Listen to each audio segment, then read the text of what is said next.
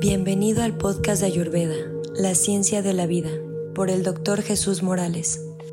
Hola, bienvenido a nuestro podcast de Ayurveda. Gracias, como siempre, por estar puntual a la cita, por interesarte en estos temas que tienen que ver con tu salud, con tu, con tu diario vivir. Y aunque Ayurveda es una filosofía, es una ciencia médica milenaria, eh, muchas de las cosas que está manejando Ayurveda se, conocen y se utilizan actualmente. Eh, actualmente muchas de las personas que conocemos este estilo de vida y lo aplicamos, mejoramos grandemente nuestra salud. Eh, Ayurveda tiene toda una base filosófica en cuanto a su, su ciencia, su raíz. Y el día de hoy hablaré un poco más de los fundamentos filosóficos. Es algo, cuando iniciamos este podcast, iniciamos directamente con con temas específicos de salud que era importante que los, las personas, los pacientes supieran y conocieran. Y así se creó el podcast. Era con idea de mandarle a algunos de los pacientes eh, que atiendo alguna información que nunca habían escuchado, nada de Ayurveda, eh, y que era muy difícil en una hora de consulta poder dar toda la información. Entonces era fácil mandar un podcast y después el podcast se decidió eh, transmitir y después esto ya creó lo que es Ayurveda Autosanación. Entonces nunca dimos el inicio, nunca dimos el comienzo, los fundamentos filosóficos. Hay mucho que hablar de Ayurveda. Eh, Ayurveda y todavía estamos empezando. Hay muchos temas, hay mucha información muy valiosa. Pero quiero destinar estos, estos capítulos, algunos, hablar un poco más de la filosofía, de la forma de pensar, de los orígenes de la Ayurveda y más o menos cómo, cómo es, cómo se define Ayurveda, qué es la salud, la enfermedad, ¿verdad? ¿Cuáles son sus objetivos de la medicina Ayurveda y las causas de la enfermedad desde la Ayurveda? Entonces, bueno, hablando un poco, hablando un poco sobre esto, ah, hay que decir que en, pues en, en India, eh, ellos tienen muchísimos, muchísimos dioses y muchísimos seres de, en los cuales ellos aplican su creencia. En realidad, cuando, cuando yo me acerqué por primera vez y conocí toda esta, esta mitología, toda esta cantidad de dioses, yo decía, ¿cómo era posible que, que, pueda, que puedan existir tantos y cómo es posible que puedan todos tener la misma fe, ¿verdad? A, uno y cada uno al suyo y, y, cómo era posible entonces que, que se canalizara todo esto, ¿no? Con el tiempo aprendí que lo que sucede en la, en la forma de pensar de su filosofía es que todo es uno. Y sin importar la manera en que tú le llames al Padre, puedes llamarle Jesús, puedes llamarle Jehová, puedes llamarle Krishna, puedes llamarle Vishnu. Y la manera en que tú le llames es tan bueno y tan generoso que Él te escucha. Entonces lo que ellos hacen es adoptar una forma, ¿verdad? Que puede ser la más afín a ellos. Eh, nosotros lo hacemos a veces aquí en, en, en nuestros países, en Latinoamérica, puedes tener fe a un santo, ¿no? A una virgen. Y lo mismo pasa este, allá. Eh, puede haber algunos que tienen eh, una forma de un elefante, ¿no? Como el señor Ganesh. Tenemos algunos que pueden tener la forma de un mono, como el señor Hanuman. Tenemos algunos que tienen una forma de una mujer, como la madre Durga, que está arriba de un, de un tigre, de un león. Y entonces existen diferentes tipos de dioses. Uno de ellos es el señor Vishnu. El señor Vishnu viene siendo el sostenedor del universo, eh, cuya consorte, cuya pareja es la divina madre Lakshmi. El señor Vishnu tiene una encarnación que es el señor Danvantari o Danvantari para algunos. El señor Danvantari es el dios de la Ayurveda y de la curación y viene siendo una encarnación del señor Vishnu. Eh, este gran maestro, el señor Danvantari, es o fue un rey de Benares, una de las ciudades principales de la India. Eh, para algunos otros también el nombre de Kashi, ¿sí? Y esta ciudad de Benares, esta ciudad de Kashi, es una ciudad de las más antiguas del mundo en donde eh, inició este, el comercio hace miles de años y entre ellos el aprendizaje de la medicina. Se aprendió y se le atribuye a este gran maestro y se aprendió en esos, en esos lugares hace miles de años, pero al maestro eh, Darvantari, a, la reencarnación del señor Vishnu, eh, el aspecto quirúrgico, la propagación del aspecto quirúrgico y la filosofía de la Ayurveda. Entonces, bueno, se dice que de, todo ese tiempo, eh, en, esa, en, esas épocas, eh, toda esta información llega a las personas a través de estas, de estas encarnaciones que vienen preparadas precisamente para dar mensajes, precisamente adecuados a ese tiempo, a esa era, a esos años y a esas mentes para poder transmitir y bajar información necesaria para su salud. En este caso, salud. Ayurveda es, es la ciencia de la vida. Y no solamente salud como la entendemos nosotros, de que me duele el hígado, tengo un problema en el hígado y voy a tomar una medicina, sino mucho más profundo. Es decir, cómo yo puedo mantenerme joven, cómo puedo mantenerme sano y cómo puedo mantenerme estable en mi cuerpo, en mi mente y en mis acciones. Entonces el señor Darvantari eh, tiene eh, eh, mucho peso y tiene mucha, mucha credibilidad, digamos, hay, mucha fe a través de, de él y hay incluso mantras, hay incluso este, muchas oraciones para todos los que estudian Ayurveda, todos los que estudiamos esta ciencia, esta ciencia médica.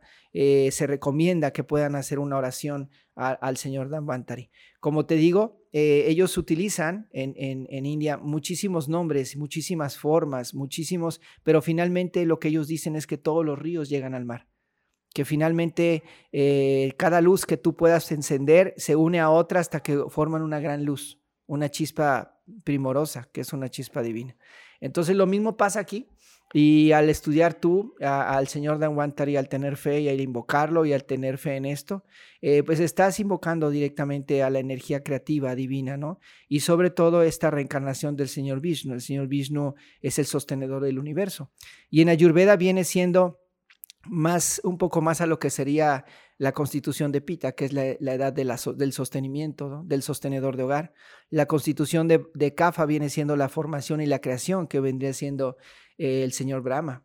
Y la constitución de, Bata, que vendría siendo la parte de la destrucción y de eliminar cosas, trabajos, dejar cosas, el retiro, el trabajo interior, vendría siendo el señor Vishnu.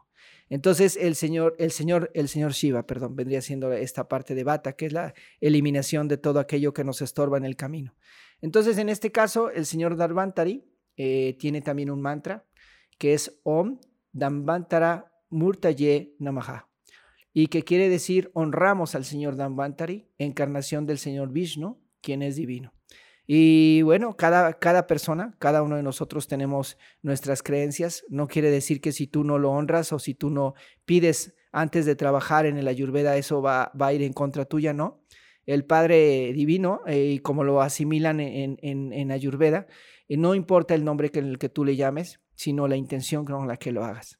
La intención y la fe y la humildad que tenga tu corazón para poder postrarte, ¿verdad? Y poder eh, pedir y, reconocer que no todo lo que yo estoy haciendo es precisamente obra mía, sino que siempre te permita ser un instrumento para poder lograr y alcanzar la salud de las personas que, te, llegan a ti y que desprendan de ti todo ese tipo de egoísmo, de ego, de presunción, de, de fanfarronería, de querer ser mejor que otros, de querer este, pisar a otras personas, sino más bien el servicio.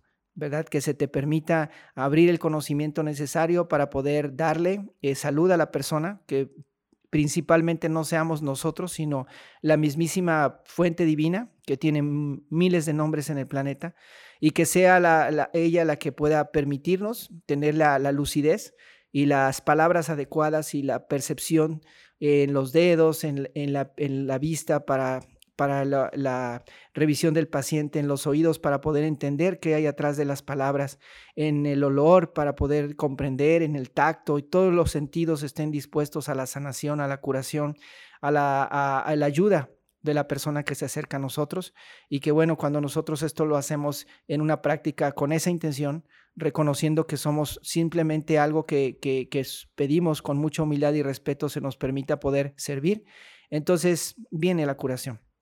Y se da porque nosotros tenemos esa fe y se da porque la persona se abre a, poder recibirlo, ¿no? Inconsciente o de consciente o inconscientemente, aunque no lo aunque no lo manifieste. Y es cuando vienen las bendiciones a tu vida, porque estás trabajando desde la parte interna, desde lo más profundo, desde lo bello de tu ser y no estás trabajando con un egoísmo, con un interés porque puedes ser un gran médico, pero si detrás de eso va un interés primero económico, primero de fama, primero de nombre, con la intención de poder Em, aprovecharte del dolor ajeno para operar, para hacer cosas, para vender medicina y te aprovechas del dolor ajeno para poder eh, beneficiarte, no estás ayudándote mucho y tampoco estás ayudando a los demás y el camino tiene un límite ahí. Sin embargo, si tú vas con la mente abierta y en realidad este, propones y te expones a que las cosas sean y se dé eh, lo necesario para poder ayudar a la persona sin poner por delante estas cosas. Claro que son importantes, claro que es importante ganar para poder mantener a tu familia y que es importante eh, si se da, ¿verdad? Las cosas, el lugar, el reconocimiento, todo es válido, pero que no lo estés buscando, que no vaya por delante, que por delante vaya la buena intención de querer servir y ayudar, ¿verdad? Y de transmitir, y entonces todo vendrá por añadidura. Entonces, bueno, son, son recomendaciones de los grandes maestros, no, no son recomendaciones mías. Eh, en lo personal tengo a un, a un maestro actualmente al cual le, reconozco mucho su trabajo. Él es un médico mexicano que vive, vive, eh, vive en India, en Brindaban precisamente, él es el, doctor Rojini, y de él actualmente he tenido mucha, mucha información y, agradezco mucho su, su, conocimiento y él me ha, me ha dado mucha de esta última información en esta última etapa de mi vida entonces, bueno, lo comparto con ustedes, como les digo, no hay que tomar méritos que no son nuestros. Entonces, bueno, toda esta información viene, viene de ahí, al igual que mis maestros en el Colegio de Ayurveda de México. Y bueno, continuamos con Ayurveda. Y Ayurveda tiene dos, dos partes el nombre, Ayur, que significa vida, y Veda, que significa conocimiento. Por lo tanto, Ayurveda es la ciencia de la vida, el conocimiento de la vida y el arte de la longevidad. Es decir, yo tengo que conocerme y conocer cómo puedo vivir mejor. No solamente cómo puedo vivir mejor en mi salud, sino cómo puedo vivir mejor con las personas que me rodean.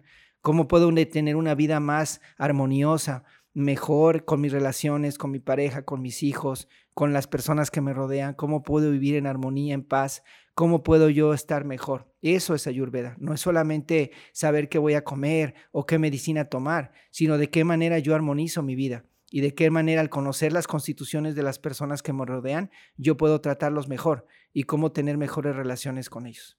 Eh, todo esto es ayurveda, todo esto es el arte para poder vivir mejor y también para vivir muchos años, ¿por qué no?